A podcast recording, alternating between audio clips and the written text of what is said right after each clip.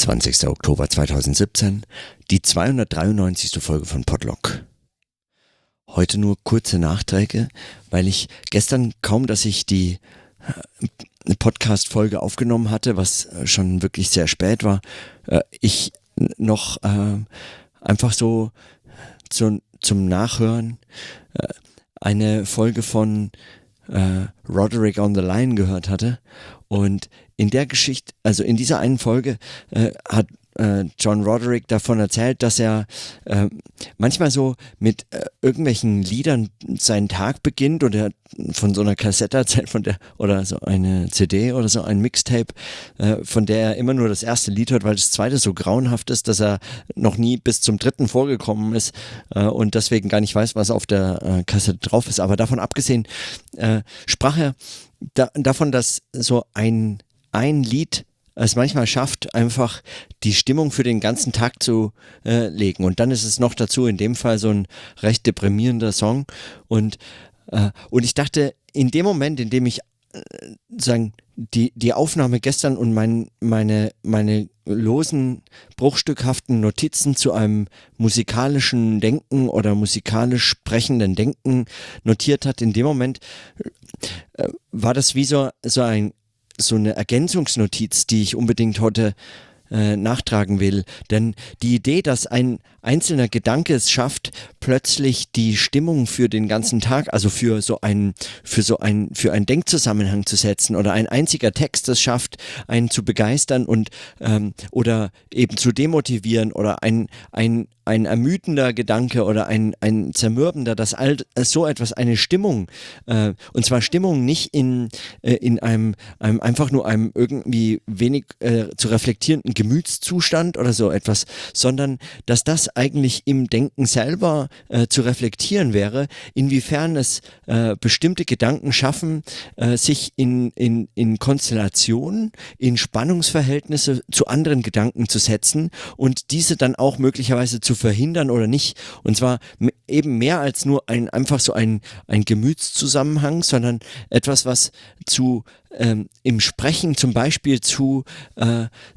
zu reflektieren wäre. Und dieses Sprechen hätte dann, und so ist zumindest meine Erfahrung, die äh, Funktion unter anderem auch das äh, so sprechend zu äh, bearbeiten. Also eine solche, äh, einen solchen Gedanken dann zu etwas zu wenden oder äh, so lange hin und her zu wenden, bis er sich äh, bis er sich fügt oder bis man so seine, seine Resonanzen, also all diese Metaphern sind so ein bisschen arg abgedroschen, weil also äh, spätestens seit dem Buch von Hartmut Rose zu, äh, zu Resonanz ist es äh, schon eine auf in dem Fall 800 Seiten extrem überstrapazierte Metapher und äh, bei Luhmann seine, äh, Res sein Resonanzbegriff statt struktureller Kopplung und also und äh, dann die Metapher, die äh, ständig in irgendetwas auftaucht und anklingt und so ich bin mir dessen bewusst, dass natürlich diese, diese Metaphorik äh, überstrapaziert sein kann, aber trotz alledem, wenn man über sprechendes Denken nachdenkt, dann sind solche äh, dann ist die Behandlung dieses, dieser, dieses, dieses, ähm, äh, dieser, dieser Spannungsverhältnisse von, von, von gesprochenen Gedanken oder noch nicht ausgesprochenen, noch zu sprechenden Gedanken und dann die Möglichkeiten von einem zum anderen zu kommen, äh, entscheidend. Denn von einem zum anderen Gedanken zu kommen, ist etwas, was im Sprechen sich ganz anders als Problem darstellt, als es das in der Schrift tut. Äh, wenn man schreibt, dann äh, kann man absetzen, abbrechen, etwas weglegen und so weiter. Im Sprechen ist das alles, äh, ist das alles sagen, eine sehr viel äh, sehr viel instabilere, äh, zerbrechlichere ähm, äh, äh, riskantere äh, Angelegenheit, äh, von einem Gedanken zum nächsten zu kommen. Das zu entfalten und zu entwickeln, wäre dann aber auch für äh, so schwierige Gedanken eigentlich die Herausforderung. Wenn man beispielsweise ein Impulsreferat oder etwas spontan präsentiert oder etwas vorträgt, von dem man eigentlich nur ein Thema weiß und sonst nicht sehr viel mehr, dann äh, merkt man plötzlich, wie, wie sagen, die, die Notwendigkeit des Sprechens einen dazu bringen, von einem zum anderen äh, zu springen und gegebenenfalls äh, sagen äh, gegebenenfalls äh, Verbindungen zu erzeugen, die einem hätte man alle Zeit, sozusagen alle Zeit der Welt, wäre es also ein ständiges, ewiges äh, in Vergessenheit geraten, ablegen, wieder hervorreifen und sagen oder auf in die Zukunft zu verschieben, dann hätte man dann hätte man möglicherweise gar nicht diese, diese, diese Chancen, dass, äh, dass, äh, dass diesen Gedanken weiterzuentwickeln oder diese Spannung zu verfolgen oder etwas äh, derart auch nur überhaupt äh, zu hören oder wahrzunehmen. Man äh, mag möglicherweise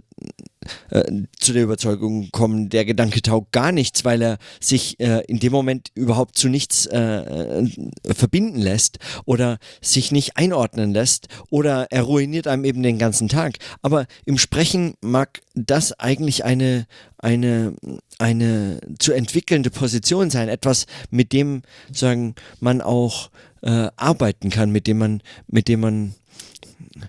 dessen Zwischentöne oder so diese subtilen Verbindungen, die nur angedeutet sind oder denen man nicht sehr, sehr, sehr viel vertrauen möchte, aber die dann, äh, die dann doch eben sprechen äh, belastet werden müssen, weil nichts anderes da ist. In solchen Situationen entdeckt man dann äh, möglicherweise im, im sprechenden Denken andere Verbindungen, die einem sonst verborgen geblieben wären, die einem,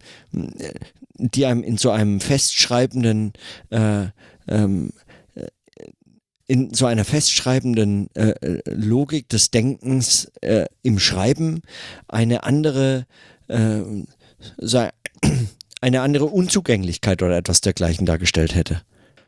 Und in diesem in diesen Zusammenhängen äh, war der Hinweis, also in Roderick on the Line, so ein ganz äh, sein äh, zufällig dort auch fallen gelassener äh, Idee, ähm, eines, eines etwas, was sozusagen auch Anschlüsse gibt ähm, oder zu denken gibt für für eine Reflexion des Arbeitsprozesses. Auch das ist wieder so ein Fall, in dem man, äh, mit dem man äh, praktisch jeden Tag oder jeden zweiten konfrontiert ist, dass, dass einem Gedanken und Überlegungen oder Probleme, Denkaufgaben und so weiter wirklich den Tag ruinieren können, weil sie, nicht weil sie eben so äh, komplex oder so schwer oder man selber zu unwissend oder sonst etwas werden, sondern weil sie, weil sie sagen, in so einer, äh, in so einer äh, äh, eben im Schreiben eigentlich gar nicht weiter verfolgten Art und Weise äh, das Denken erschweren oder ermöglichen, je nachdem. Und, äh, und, und im Schreiben muss das nicht behandelt werden. Das kann einfach sozusagen zur Seite gelegt werden. Man nimmt etwas anderes hervor. Man kümmert sich jetzt endlich mal um die E-Mails, die man hätte schon äh, ewig schreiben äh, wollen. Aber im Sprechen äh, gibt es diese Chance nicht äh, ein, ein Aussprechendes äh, kann auch erstmal nachhören oder in eine solche Pause äh, hören und und dann einen Bezug herstellen, der möglicherweise gerade so am Entschwinden wäre und, und aufrechterhalten werden muss, will er denn überhaupt weitergedacht werden? Und solche Bezüge herzustellen, dann über Wiederholungen, sagen, in so einem übenden, äh, äh sehr, sehr, viel auch auf eben Redundanzen äh, setzendes äh, Arbeiten mit diesem Denken, das mag sagen auch ganz praktisch, methodisch im Denken äh, andere Zugänge ermöglichen äh, und dadurch sichtbar und hörbar machen, was, äh, was beispielsweise in, in einem, in einem nur schreibenden oder gar für einen, äh, für seinen Zeitschriftenaufsatz oder einen Sammelbandbeitrag oder etwas dergleichen äh, schreibenden, also nochmal formal ganz anders vorgeprägte Form von Schreiben äh, äh weniger äh, weniger möglich wäre. Natürlich gibt es auch im Schreiben äh, sehr viel kreativere Umgangsformen mit dem Schreiben. Also man, man kann erstens mal alles Mögliche vollschreiben und dann ist man auch im in den eigenen Notizen natürlich nicht festgelegt auf irgendwelche wissenschaftlichen, konventionell, äh, konventionellen Formen und Formate des, äh, des Schreibens. Auch da äh, ließ es sich ja zunächst erstmal eigentlich sehr viel experimenteller arbeiten. Aber nachdem das Schreiben das Produkt äh, ist, zumindest äh, angenommen das Produkt der wissenschaftlichen Arbeit ein, ein geschriebener Text sein soll, ist schon jede Vorbereitung eigentlich immer vorgeformt. Zumindest hatte ich den Eindruck. Also äh, ganz wenige kenne ich, die, die äh, zum Beispiel wilde Zettelsammlungen oder Collagen oder Bilder oder etwas dergleichen aus ihren Notizen machen oder, oder so. Also möglicherweise noch wilde Notizhefte führen, aber da auch das eher sagen unter Ausschluss der Öffentlichkeit niemanden sehen lassen und so äh, nur für sich. Äh, man möchte ja keinen falschen Eindruck äh, erwecken oder etwas äh, so etwas. Also ich habe den Eindruck, dass da in dem in dem in diesem äh, sprechenden Denken nochmal auch um die einzelne Qualität und äh, Zusammenhänge von Gedanken ganz anders gerungen werden kann, als man das mit konventionellen Mitteln des Schreibens, Lesens und Denkens, wie das Buch von Markus Krajewski heißt, Lesen, Schreiben, Denken, äh, als Methode der kulturwissenschaftlichen Arbeit, da taucht Sprechen überhaupt nicht auf. Ja? Und äh, Lesen, Sprechen, Denken könnte man es auch übersetzen. Das Buch heißt ja LSD, also ist also sagen, nochmal anders äh, man könnte das einfach nochmal man könnte es einfach nochmal umdrehen und, und sich überlegen, was heißt es eigentlich, wenn ich, wenn ich meine, äh, äh wenn ich meine Methode vom Papier äh, sagen, auf den Mund stelle und dann äh, und dann und dann so ein sprechend nochmal die das die, die Vielfalt des Denkens und Notierens äh, in den Kulturwissenschaften, in den Geisteswissenschaften äh, sagen, neu anschaue, ja, neu höre, neu, neu zu sprechen lerne, neu in Worte zu fassen lerne. Und dann scheint mir auch mehr und mehr, äh, also wenn ich, wenn ich darüber weiterspreche, zunächst eigentlich erstmal noch die Kritik am an dem sogenannten Phonozentrismus äh, von Derrida eigentlich ernst zu nehmen und, äh, und äh, zu, äh, zu sprechen. Ja, auf, äh, darüber zu sprechen, mehr als darüber zu schreiben. Aber darüber zu sprechen, das kann, heißt für mich unter anderem eins, dass, also schon weil, weil ich, weil ich diese, ähm, also weil ich Derridas Überlegungen zu Schrift und, äh, und Sprache auch schätze oder seine Kritik an Husserl nicht für vollkommen wertlos achte und so weiter und so fort. Also weil all diese, äh, weil all diese Texte schon äh, mir einiges bedeuten, kann ich, äh, kann ich sagen, äh, dass ich den Eindruck habe, diese Überlegungen zum sprechenden Denken sind und können überhaupt nicht sein, ein Schritt zurück vor solcher dekonstruktiver Kritik und Lektüre äh, der, der, der, der geisteswissenschaftlichen Diskurse und Methoden des Denkens und Schreibens und Sprechens und so fort, sondern wenn überhaupt, dann müsste es eben genau das, die Umkehrung dessen sein, äh, was, was ähm, oder das oder das sein, was, was äh, nicht die Umkehrung, aber das sein, was oder in einem zweiten Schritt vielleicht auch also hatte ich auch schon notiert, die Umkehrung dessen, was Adorno in diesem Kohldampf-Aphorismus äh, äh, in der Minima Moralia geschrieben hatte, nämlich, äh, also man müsste eigentlich mit den Errungenschaften der, der Schrift und dem, dem Gewinn der Schrift äh, Sprache äh, neu sprechen, damit sie von der, äh, von der,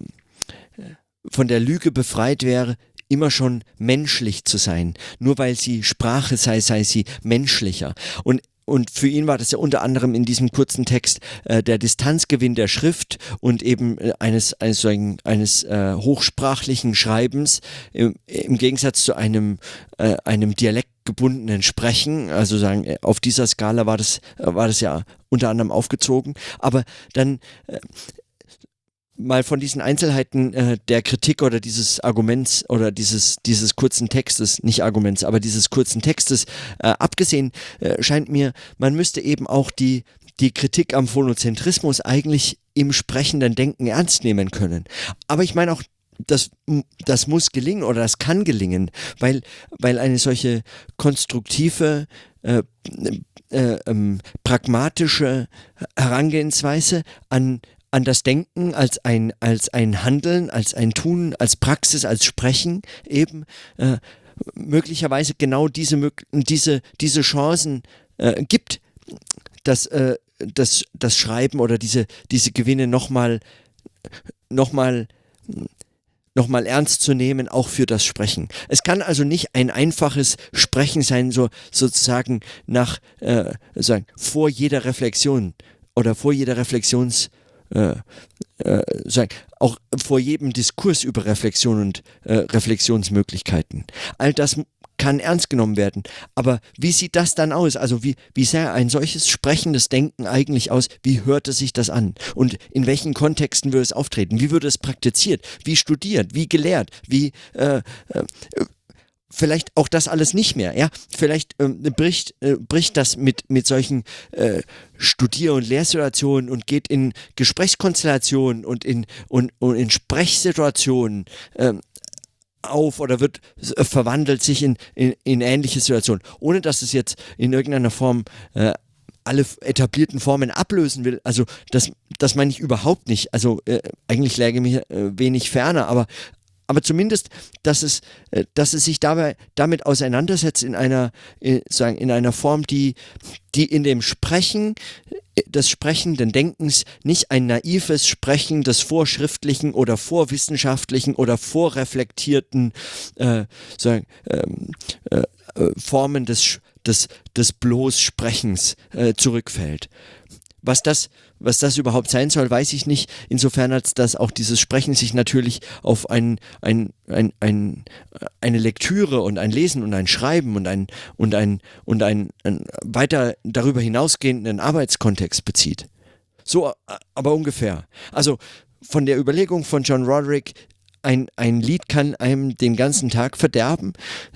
hinzu äh, sozusagen entwickelt über diese Fragen des äh, sozusagen Stimmungen ernst zu nehmen, aber als Probleme des Sprechens und des Denkens, also als Qualität von Gedanken ernst zu nehmen für das Sprechen und dann ein Sprechen äh, hin zu der Idee zu bringen, dass es nicht vor der Schrift zurück, vor die Schrift zurückfallen kann und vor die Kritik des, des Phonozentrismus im, äh, äh, äh bei Derrida oder also eines, eines Logozentrismus, der sich mit einem Phonozentrismus verbindet und, und dergleichen und so fort, äh, dass also